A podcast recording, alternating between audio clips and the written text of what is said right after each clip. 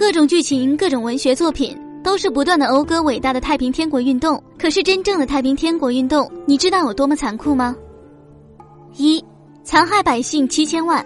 据相关研究，太平天国运动直接造成的人口死亡是七千万。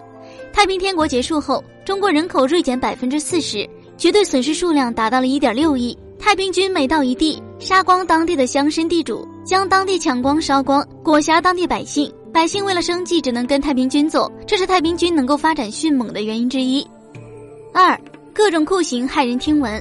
太平天国作为新生的农民政权，不仅没有废除各种刑罚，反而登峰造极，达到了历史高峰，真可谓是暴虐之际。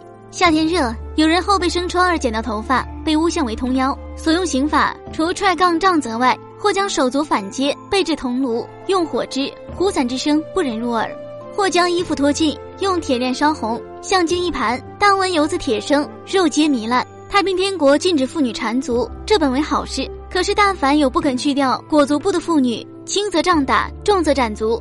如此严酷的刑罚，实则是逆时代潮流。三肆意杀戮诬陷百姓，在太平天国眼里。清朝官员、满族百姓、僧尼道士、近身商人、知识分子等，皆被视为妖，大肆掳掠屠杀。凡邪歌邪戏一概停止，如有巨人演戏者，全行斩首。太平天国的刑罚可谓基野蛮无知于大成。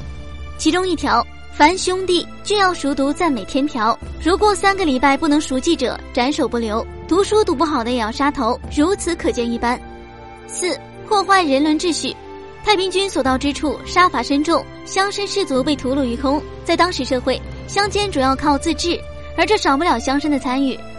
没有了民间秩序，盗匪横行。太平军规定，夫妻不得相聚，每周见面一次，并由专人监督。窃窃私语、谈情说爱者，杀无赦。太平军强行改变群众信仰，让群众去信所谓的拜上帝教。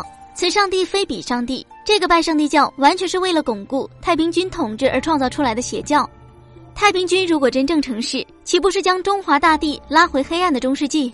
这绝对不能容忍。中华大地两千年人伦历程，岂能允许这种暴虐的封建王朝存在？